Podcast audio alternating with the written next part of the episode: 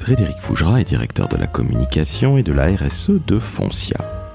Foncia, c'est un très très grand acteur de l'immobilier que vous connaissez évidemment toutes et tous. Dans ce numéro exceptionnel, nous allons discuter avec Fred, en premier lieu, des qualités d'un communicant et d'un DIRCOM en particulier. En second lieu, nous allons évidemment aborder son parcours, il va vous donner des conseils de carrière et nous allons parler évidemment de passion. Et puis nous allons évidemment aborder une autre facette de la personnalité de Fred. Figurez-vous qu'il en est déjà à son cinquième livre et que ce dernier n'est autre qu'un dictionnaire de la communication. Un sixième est en préparation, mais là, je ne dis rien, vous aurez peut-être quelques indices en fin d'épisode. Je suis Laurent François, je suis le fondateur de l'agence Maverick et surtout le papa du décodeur de la communication. Et j'espère que vous passerez un très agréable moment en compagnie de Fred. N'oubliez pas de noter 5 étoiles, de partager, de commenter, cela me fera plaisir. Et je vous souhaite d'ici là une excellente écoute. Le décodeur de la communication, un podcast de l'agence Maverick.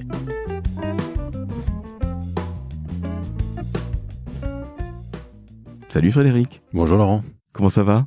Ça va très bien. Merci à toi de m'accueillir chez Foncia. Euh, je t'accueille dans notre bureau commun puisque moi je bosse en open space avec mes équipes, donc bienvenue dans notre open space. Eh bien merci à toi. Très bel open space, simple, du goût. dans le 8e arrondissement, j'apprécie. Euh, c'est euh, un lieu très agréable où travailler, c'est important vu le nombre d'heures qu'on y passe chaque jour. Et oui, dans la communication, on ne compte pas ses heures ni ses week-ends, paraît-il. Exactement, on n'arrive pas forcément très tôt le matin, mais il arrive souvent de partir très tard le soir. Exactement. Frédéric, tu es un des DIRCOM les plus connus de France. Alors tu vas rougir en disant ça, mais c'est la réalité.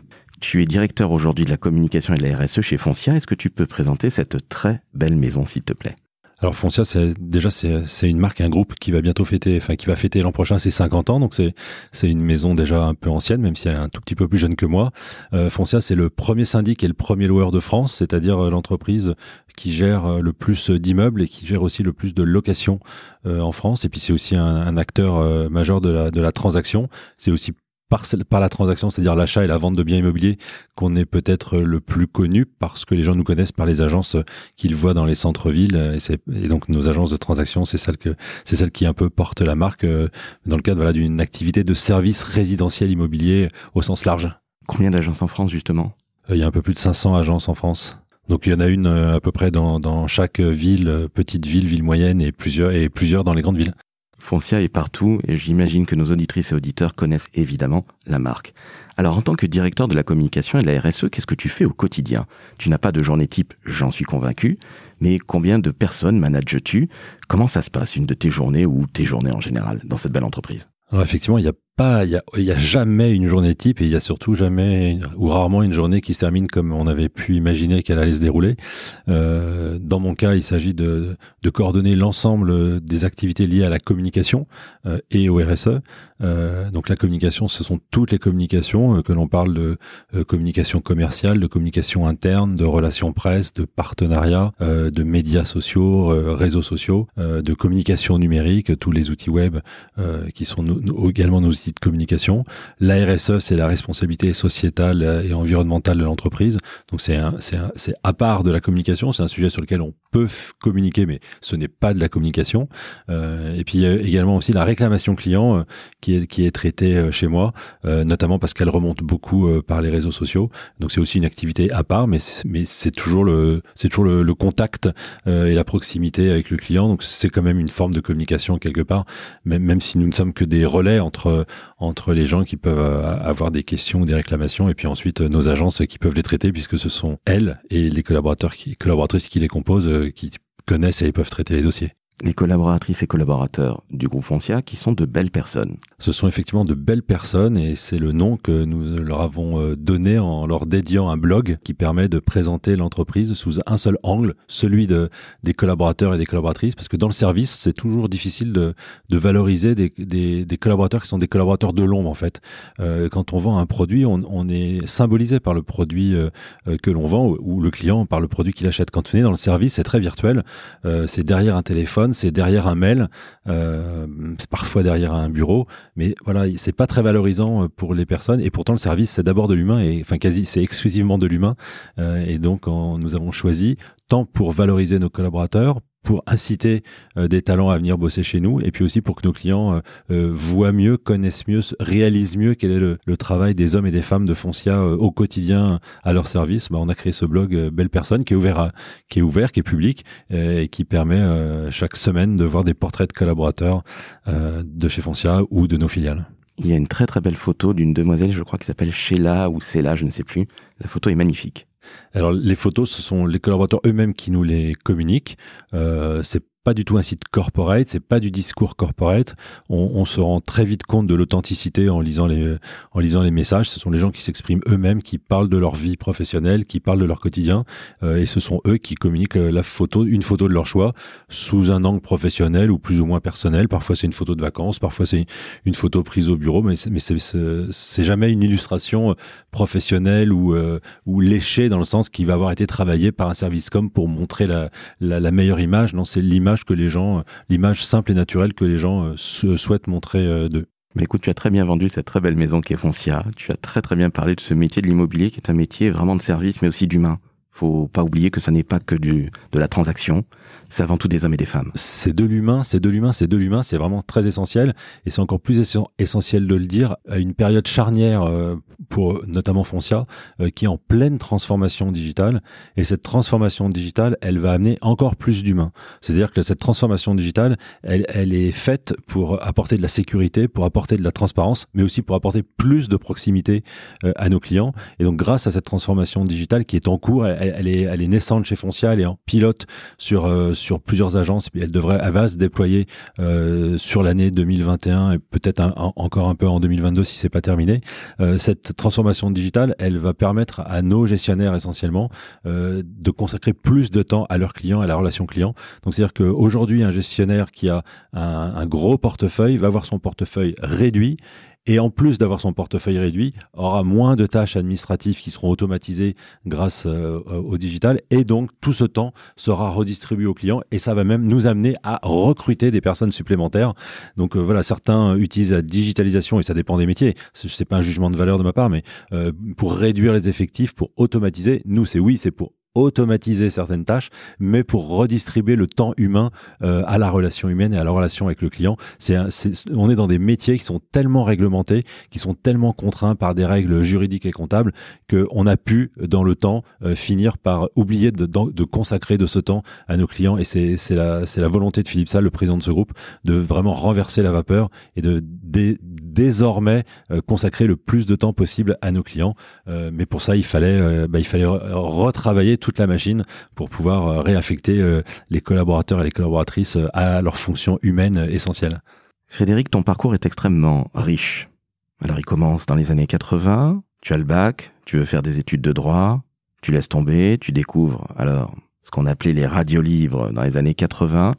Je suis en train de me dire une chose, quel parcours, c'est superbe.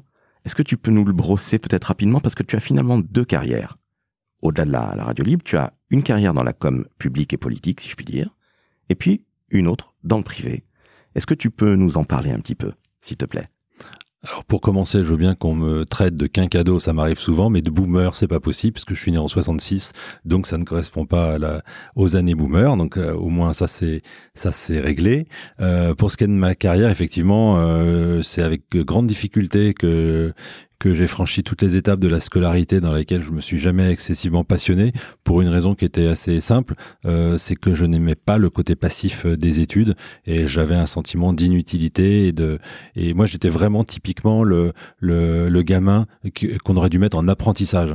Euh, voilà, ce qui était, euh, ce qui était la, la, la, la, voie dite mauvaise, la voie de l'échec, alors que c'est, c'est plutôt le, la, enfin, c'est plutôt aussi une voie d'excellence. Et il suffit, ça tout dépend comment on, on, on se comporte et quelle est la, la, la, voie qu'on prend. Mais moi, j'étais, j'étais le gamin qui aurait dû faire de l'apprentissage. Euh, j'aurais dû apprendre un métier en le faisant, et, et c'est probablement là-dedans que j'aurais pu exceller. En tout cas, c'est tout ce que le système éducatif m'a empêché de faire, c'est ce que j'aurais dû faire. Euh, d'ailleurs, le système éducatif m'a toujours expliqué que j'étais nul en français parce que je faisais des fautes d'orthographe quand j'étais enfant et que j'étais un matheux parce que j'étais un scientifique parce que j'étais très bon en maths. Bon, bah voilà, bah, depuis 36 ans, on me paye à écrire euh, et maintenant j'écris des bouquins. C'est dire le, la, la, vision et l'anticipation qu'avaient ceux qui étaient en charge de, de, de mon éducation à l'époque. Euh, voilà, on peut pas toujours avoir tout bon, mais là ils avaient plutôt tout faux. Euh, donc effectivement, après un, bac, je me suis dirigé vers des études de droit euh, avec une, une seule intention, une seule volonté, c'est que c'était mon côté Robin des Bois. J'avais envie d'être euh, l'avocat des faibles, l'avocat des pauvres, l'avocat de ceux qui n'ont pas de relations, euh, qui ne connaissent pas le système, qui ne connaissent pas les codes. Et voilà, c'était cette fibre très sociale qui me donnait envie de, m'investir euh, dans le droit. Mais malheureusement, sur les bancs de la fac, je me suis retrouvé encore une fois dans une situation extrêmement passive ce qui n'était pas très motivant pour moi. Et puis j'ai entre guillemets eu la chance de, de tomber assez gravement malade, et ce qui m'a empêché d'aller pendant plusieurs mois à la faculté et donc de louper ma première année de droit à un moment où euh, j'ai eu l'opportunité de, de m'engager euh, dans, dans la vie dynamique de la création des radios libres. Euh, et ça m'a embarqué. Et à partir du moment où on se met à travailler et quand on avait mon, mon caractère, bah, il était difficile de, de retourner à d'autres activités. Donc c'est comme ça que j'ai commencé dans, en radio libre. J'avais à la fois la charge de, de produire, animer des émissions, et puis j'avais à, la fois la charge de promouvoir la radio.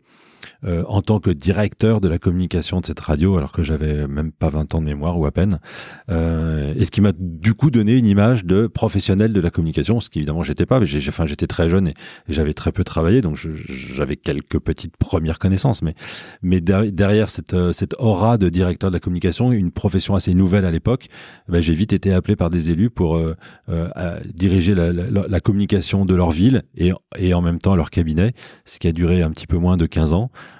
Euh, et ça, c'est la première partie de ma vie public, si on peut dire. Donc je suis passé par plusieurs euh, plusieurs villes de taille moyenne en Île-de-France et, euh, et, et en région, et puis aussi euh, deux années à l'Assemblée nationale.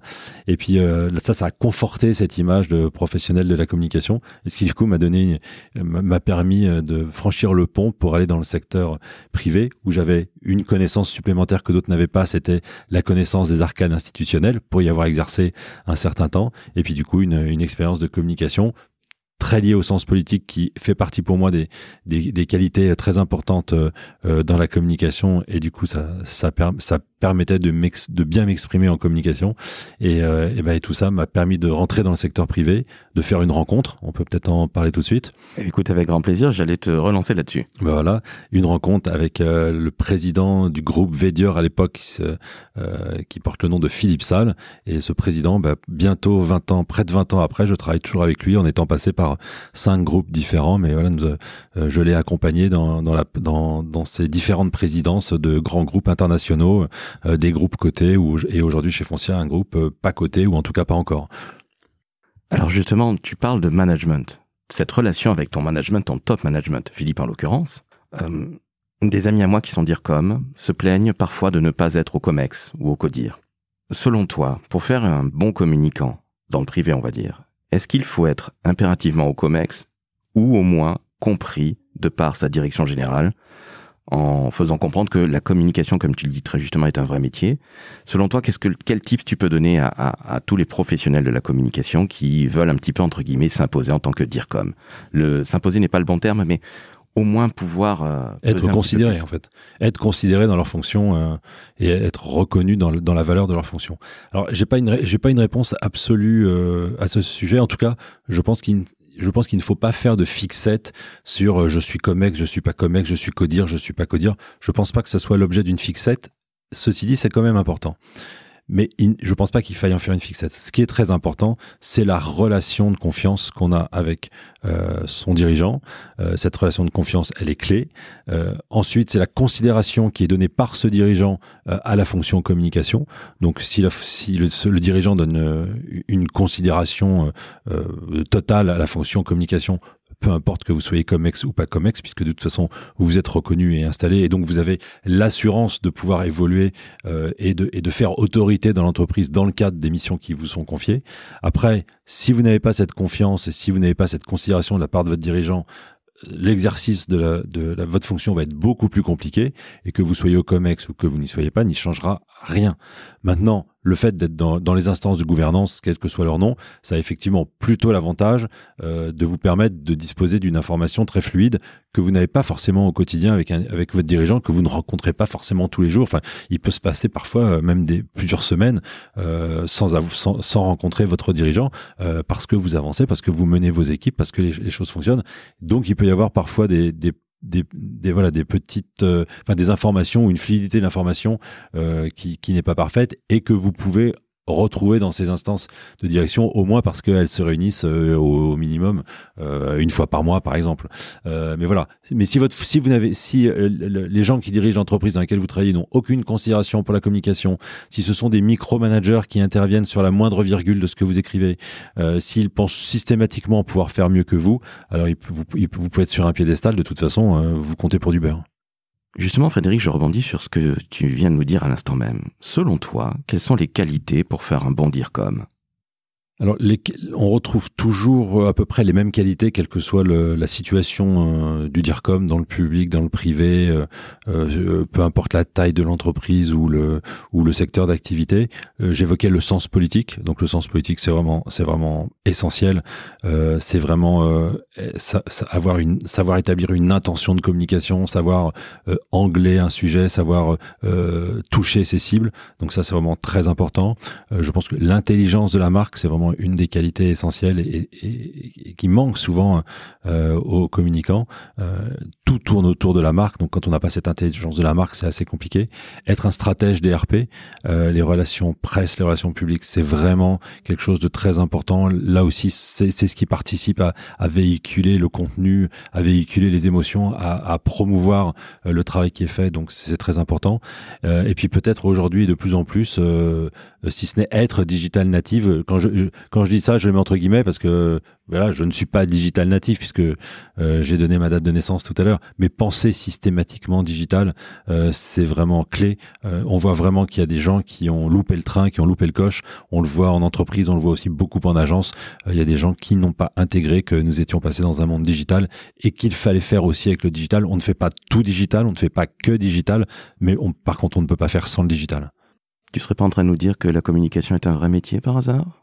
Bah, j'essaye de trouver quelques astuces pour faire comprendre qu'effectivement la communication est un vrai métier et ce n'est pas une fonction euh, qu'on peut euh, euh, donner à un touriste de passage ou, ou à un collaborateur, une collaboratrice dont on ne sait pas quoi faire, mais comme on l'aime bien, on n'a pas envie de la virer, et donc du coup, elle va aller à la com. Il y a encore beaucoup d'entreprises où on peut trouver ça. Pour revenir sur, pour revenir sur ce, ce dont on parlait juste avant sur les qualités, euh, quand j'ai commencé à bosser, on, on demandait deux choses. Il y avait une formule qu'on retrouvait sur toutes les annonces, c'était un bon relationnel, un bon rédactionnel. Ça, c'est ultra basique et c'est normal, mais c'est malheureusement insuffisant. Il y a eu beaucoup de gens qui ont un bon relationnel, un bon rédactionnel, ça en fait pas pour autant des bons communicants. Évidemment, nous sommes bien d'accord. Alors Frédéric, tu sais que ce podcast est écouté par des jeunes. Toi qui as de l'expérience, qui n'est pas boomer, je pensais que le, les boomers c'était jusqu'à 75, je m'incluais donc dedans. Eh bien non, je suis ravi d'apprendre que je ne suis pas ce fameux OK boomer, ni toi. C'est une bonne chose que tu m'apprends. Justement pour nos digitaux natifs qui nous écoutent qu'est-ce que tu donnerais comme conseil à un jeune qui veut rentrer dans les métiers de la communication, du digital ou du marketing? Alors déjà, c'est bien de dire les métiers parce qu'effectivement, la communication, je, je, promeux en permanence un hashtag qui est la com est un métier. En réalité, la communication, ce sont plein de métiers.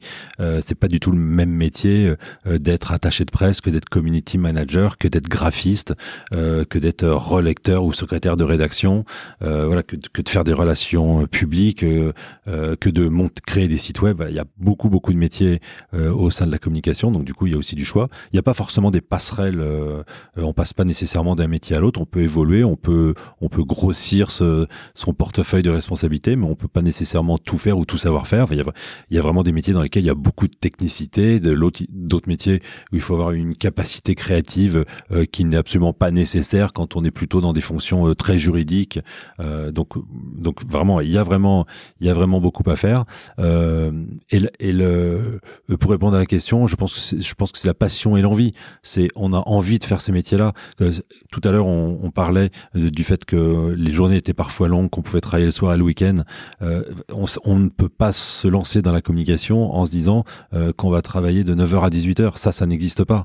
Euh, donc oui, on n'est pas obligé d'arriver à 9h, mais on part souvent bien au-delà de 18h. Euh, donc voilà, c'est vraiment, un, ce sont des métiers de passion. C'est des métiers aussi où on fonctionne de plus en plus en mode crise. Euh, c'est-à-dire que, quand je disais, il n'y a pas une seule journée qui se déroule comme on a, on a pu imaginer le matin qu'elle allait se dérouler, c'est parce que dans la journée, il, plein de crises vont intervenir.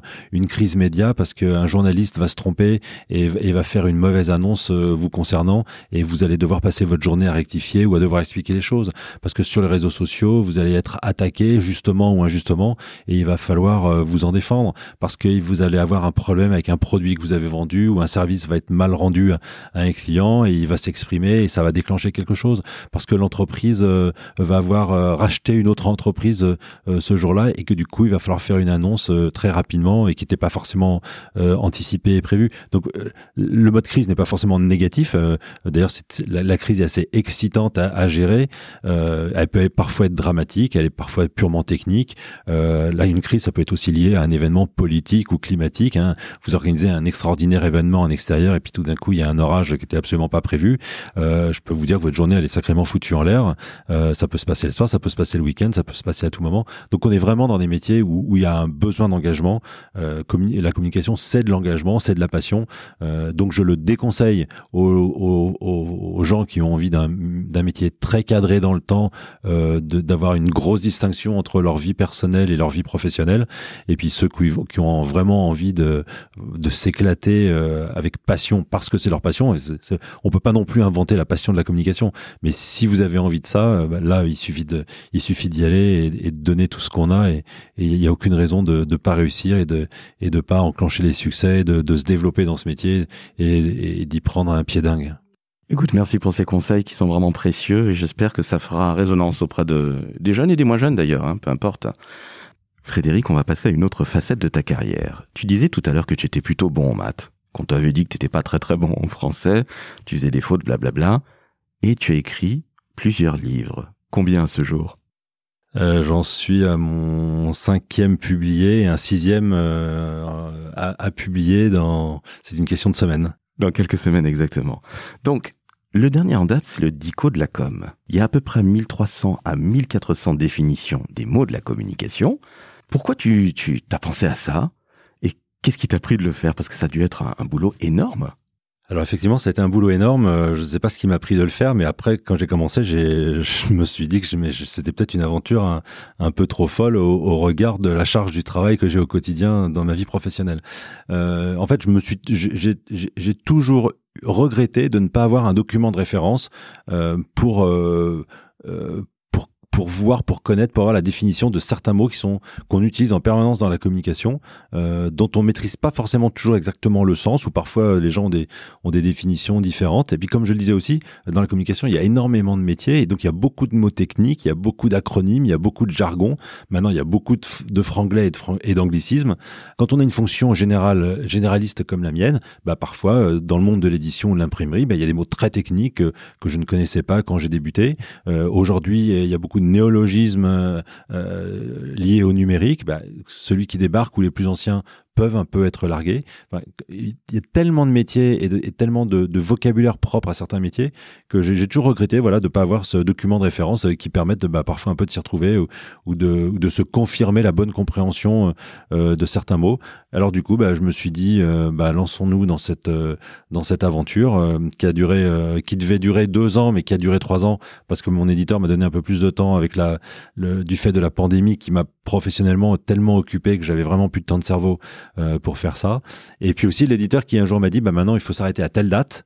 Euh, parce qu'en fait c'est un travail sans fin. Tous les jours il y a des nouveaux mots. Il m'est même arrivé d'oublier d'anciens mots. Euh, on m'en a signalé quelques-uns, j'en ai découvert quelques-uns et puis j'en découvrirai probablement dans le temps. Donc ça va me ça me permet déjà de travailler à une deuxième édition euh, depuis le jour de la publication du, de, de la première édition euh, pour enrichir d'anciens mots et puis pour aussi euh, apporter euh, tous les nouveaux mots qui au quotidien euh, peuvent naître de notre profession. C'est un dictionnaire très pratique. il est certainement, on aurait pu l'appeler dictionnaire incomplet des mots de la communication parce qu'il n'y a pas de limite possible. tout à l'heure, on évoquait le marketing j'ai fait en sorte de ne parler que de mots de la communication et, pas les mots du marketing, sinon je doublais le volume. Mais quand on est un communicant, on travaille toute la journée avec des gens du marketing, donc on a aussi un vocabulaire commun, donc il y a un certain nombre de mots qui concernent aussi le marketing. Mais voilà, j'ai essayé de rester dans le dans l'environnement euh, du communicant et dans son dans son quotidien. Donc euh, pendant trois ans, bah, tous les jours, à chaque fois que dans un échange, dans une conversation, dans une visioconférence, dans une réunion avec une agence, à chaque fois qu'il y avait un, un mot qui était prononcé, euh, euh, à chaque, fois que j'avais en tout cas le réflexe, mais je l'avais assez souvent, et eh ben je rajoutais sur mon iPhone ce mot et puis après le soir, euh, j'en rédigeais euh, la, la, définition. Et puis complément à cette réponse, en fait, j'adore les dictionnaires, j'adore ce, j'adore ce, support, j'adore feuilleter un dictionnaire, aller à n'importe quelle page et chercher un mot, en découvrir, et j'en découvre dans mon propre dictionnaire parce que évidemment je ne connais pas tous les mots. Euh, ceux que j'ai pu rédiger il y a trois ans, si je ne les connaissais pas, j'ai pu les oublier. Donc en fait, c'est une redécouverte permanente.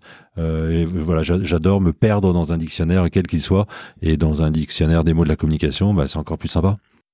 Dis donc, c'est pas mal pour un mec qui faisait beaucoup de fautes d'orthographe quand il était gamin. Hein nul en français, nul. Voilà, j'étais nul parce que dans le dans le système de la réforme scolaire dans laquelle j'étais, si vous faisiez cinq fautes euh, à une dictée, vous étiez donc nul en français. Il y avait, on ne cherchait pas le sens, on ne cherchait pas le contenu, on ne cherchait rien. Donc, on m'a tous les profs de français m'ont toujours convaincu que j'étais nul en français. Et donc, j'ai commencé ma vie professionnelle en écrivant en écrivant des discours pour les pour les politiques. Donc, déjà rien que ça, c'était assez amusant de se dire comment on pouvait être nul en français et finalement être payé pour écrire des discours. Ça m'a ça m'a toujours plutôt amusé. Nous sommes bien d'accord. Alors, on va prendre quatre mots de ton dico, deux mots un peu anciens et deux mots du numérique parce que nous sommes des vrais jeunes, toi et moi, on est d'accord. Je commence par Barrett Dixmude. Alors, hors antenne, nous avons eu un, gros souci. Dit-on Barrett Dixmude ou Dimude? Alors, comment s'écrit Dimude? D-I-X-M-U-D-E. Chers auditrices, chers auditeurs, si vous savez nous dire comment ça se prononce, eh bien vous écrivez un petit commentaire et Frédéric et moi eh bien serons ravis de nous coucher beaucoup moins bêtes. Alors la barrette d'Ixmude ou d'Imude, c'est une barrette de tissu coloré arborée comme un insigne de décoration, mais attention, sur un uniforme. Où est-ce que tu allais chercher ça, Frédéric?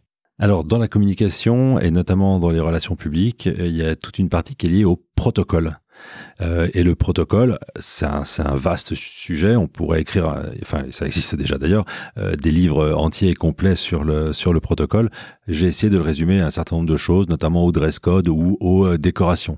les décorations en France, elles sont, elles ne sont pas très nombreuses, donc c'est assez facile de les évoquer. Il y a deux, deux décorations nationales que sont la Légion d'honneur euh, et l'Ordre national du mérite, et puis il y a des décorations euh, ministérielles qui, qui, qui demeurent, euh, qui sont les arts et lettres, le mérite agricole, le mérite maritime et les palmes académiques.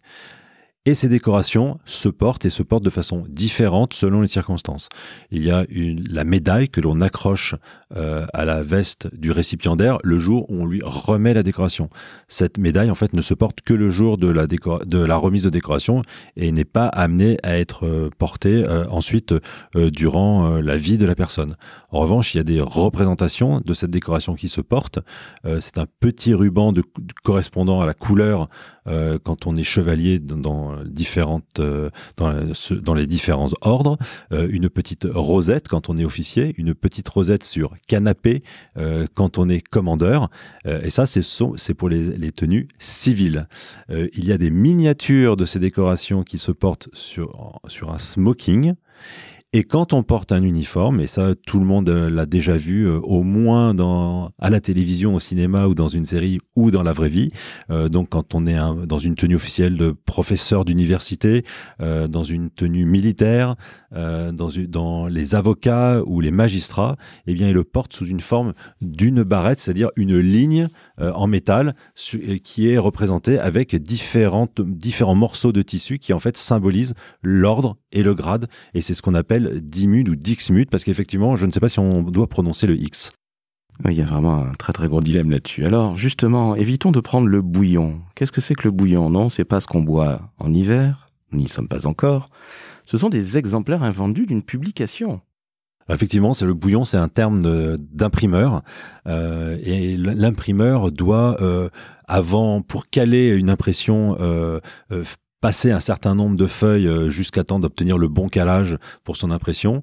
Euh, et puis après, il, il, fabrique aussi davantage d'exemplaires euh, pour être certain de ne pas risquer d'abîmer d'exemplaires au moment du façonnage et du coup de ne pas être en mesure de livrer le nombre d'exemplaires prévus parfait. Donc il y a beaucoup de gâchis en imprimerie, mais c'est du gâchis qui est fait enfin par nécessité et c'est ce qu'on appelle le bouillon. Donc euh, en fait c'est le cas pour euh, des publications mais c'est aussi le cas pour de la publicité. En fait c'est c'est tout le, le, les documents tout le papier qui a été imprimé en amont ou euh, ou en, en superflu pour garantir de disposer du, du bon nombre d'exemplaires à livrer une une fois le, le document façonné terminé et on dit et on dit je pense pardon bouillon parce que je pense que en fait tout cela repartait ensuite dans une cuve pour refaire de la pâte à papier.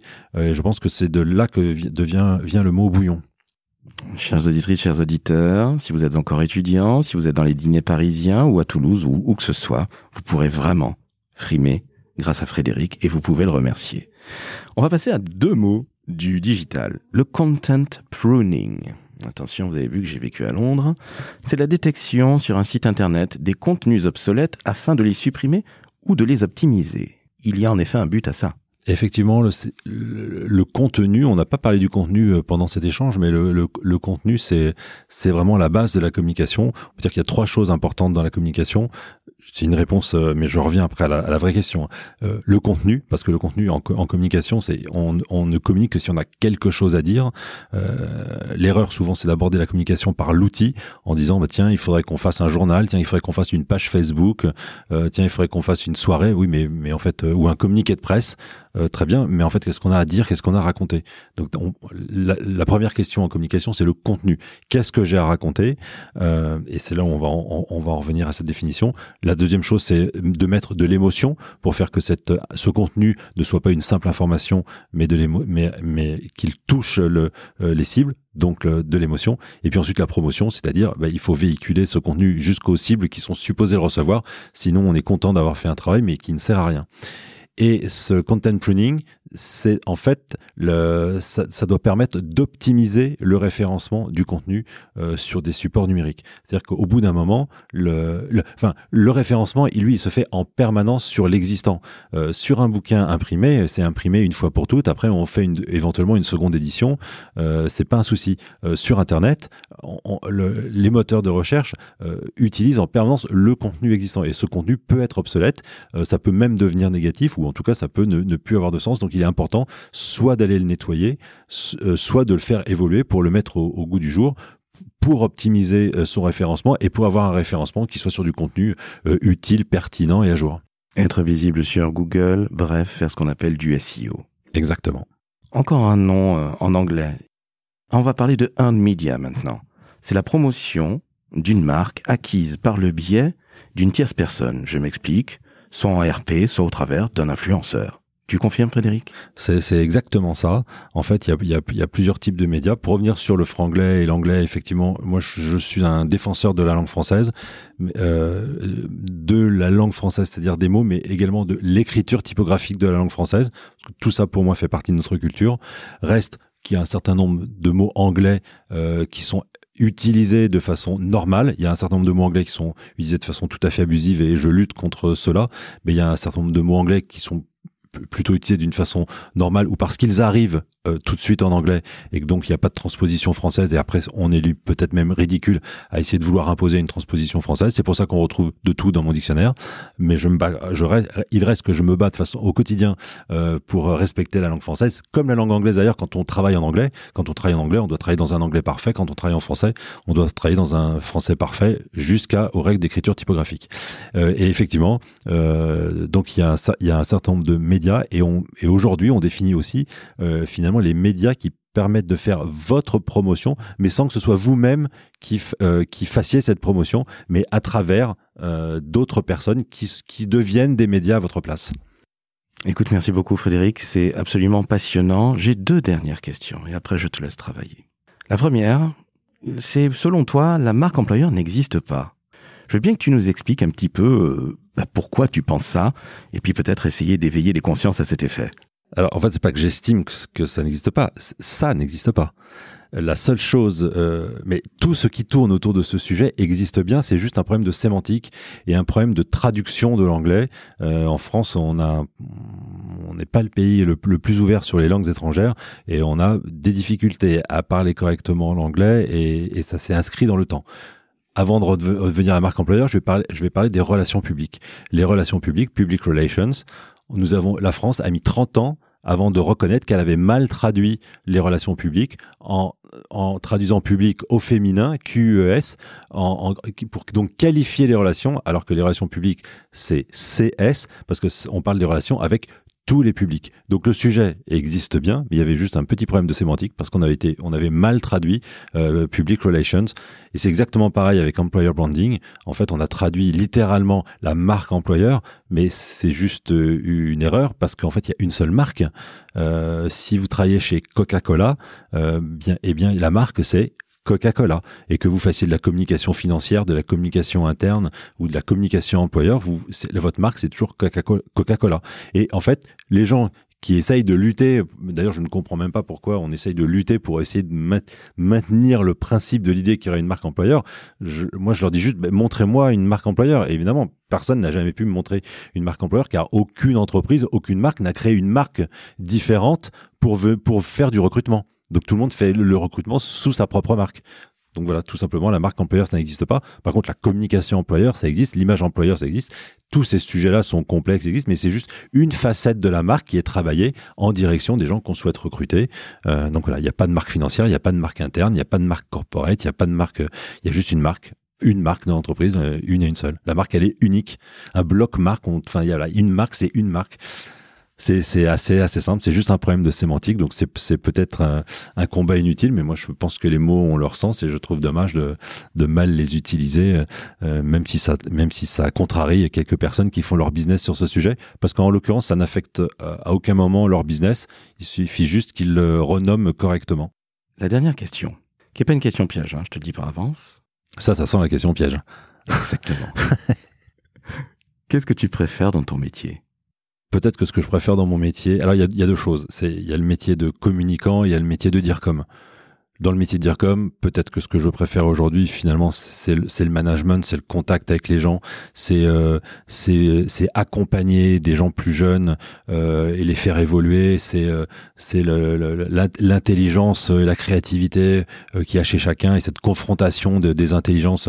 Ça, ça, je trouve ça, je trouve ça très intéressant. Euh, le et aussi cette la, la fonction de décideur, c'est qu'au bout d'un, enfin, la fonction de DIRCOM, c'est aussi de décider. On décide toute la journée, on décide 60 de fois dans la journée sur des petits sujets, sur des gros sujets, sur sur des risques qu'il faut prendre.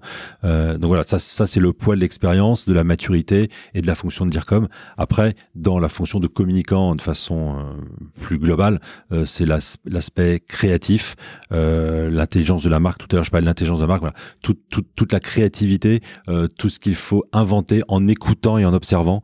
On est, on est dans des métiers où l'écoute, l'attention, c'est très important. Donc voilà, j'adore regarder les gens, j'adore voir les gens évoluer, fonctionner, euh, et j'adore imaginer euh, comment je vais les amener à ressentir une émotion, à penser à quelque chose, à avoir envie euh, de quelque chose que je que je dois leur transmettre. Voilà, c'est ce, ce, côté créatif qui me qui me plaît beaucoup dans la fonction de communicant et puis le, le, le, côté managérial, accompagnateur, transmetteur et décideur dans la fonction de DIRCOM. Tu parles de management. Évidemment, c'était pas ma dernière question, mais celle-ci la dernière. Dans quelques semaines, dans quelques jours, sort ton nouveau bouquin. Comment s'appelle-t-il, s'il te plaît, puisque tu peux nous donner, entre guillemets, euh, allez, un petit, euh, un petit pitch, s'il te plaît. Alors, le, le futur bouquin s'appellera euh, tout simplement La com est un métier pour reprendre le, le, le, hashtag euh, fortement utilisé et puis pour continuer d'ancrer euh, et de, et de promouvoir le professionnalisme de nos métiers. Et exactement comme euh, le premier Indircom n'est pas un démocrate, ça va être une, une vingtaine de c'est une vingtaine de tribunes qui abordent des, des, sujets très très différents sur le sur la communication, sur le quotidien de la communication ou sur, sur des sujets qu'on a à traiter. Je parle par exemple de la communication et versus la diplomatie. Est-ce qu'un diplomate peut être un communicant et comment doit-il l'être. Mais je parle aussi de la cancel culture et je, passe je parle aussi des réseaux sociaux et de, de leur bonne maîtrise, de la bonne maîtrise des réseaux sociaux euh, sous une tribune un peu provoque qui, qui se nomme Les réseaux sociaux n'auront pas ma peau. Entendu. Ben écoute, merci à toi Frédéric. C'était vraiment ma dernière question. Je vais te laisser quand même travailler. Mais je tenais à te remercier parce que il y a des gens qui doivent avoir une image un peu fausse de toi avec ce côté euh, top 3 ou top euh, top DIRCOM. Et je tiens à le dire, Frédéric ou Fred si tu me le permets. Ah, c'est mon nom de fabrique maintenant. Et beaucoup de gens m'appellent Fred en, en imaginant même, même pas que ce n'est qu'un diminutif. mais Exactement. Le arrobas Fred Fougera, euh, je pense, marque énormément les... Aucun problème.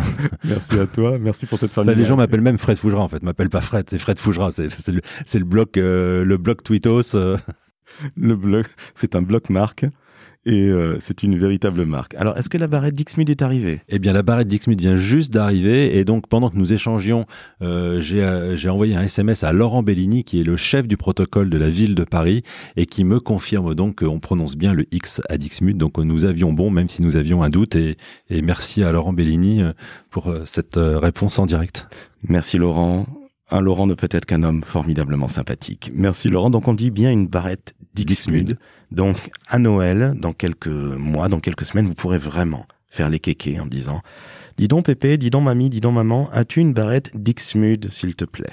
En tout cas, c'est sur ces bons mots qu'on va se quitter. Merci Fred, ça a été vraiment génial. Eh ben merci, c'était très sympa cette interview. Eh ben je t'en prie. Chers auditrices, chers auditeurs, si vous voulez entendre, écouter, découvrir des personnalités aussi fortes et aussi sympathiques que Fred, eh bien vous mettez 5 étoiles sur Apple Podcast. C'est aussi simple que ça. Qu'est-ce que je peux dire d'autre? Absolument rien, si ce n'est encore une fois un très grand merci Frédéric. Merci Fred, c'était vraiment super sympa de ta part et c'était un vrai moment de partage. Merci encore. Merci. Ciao ciao.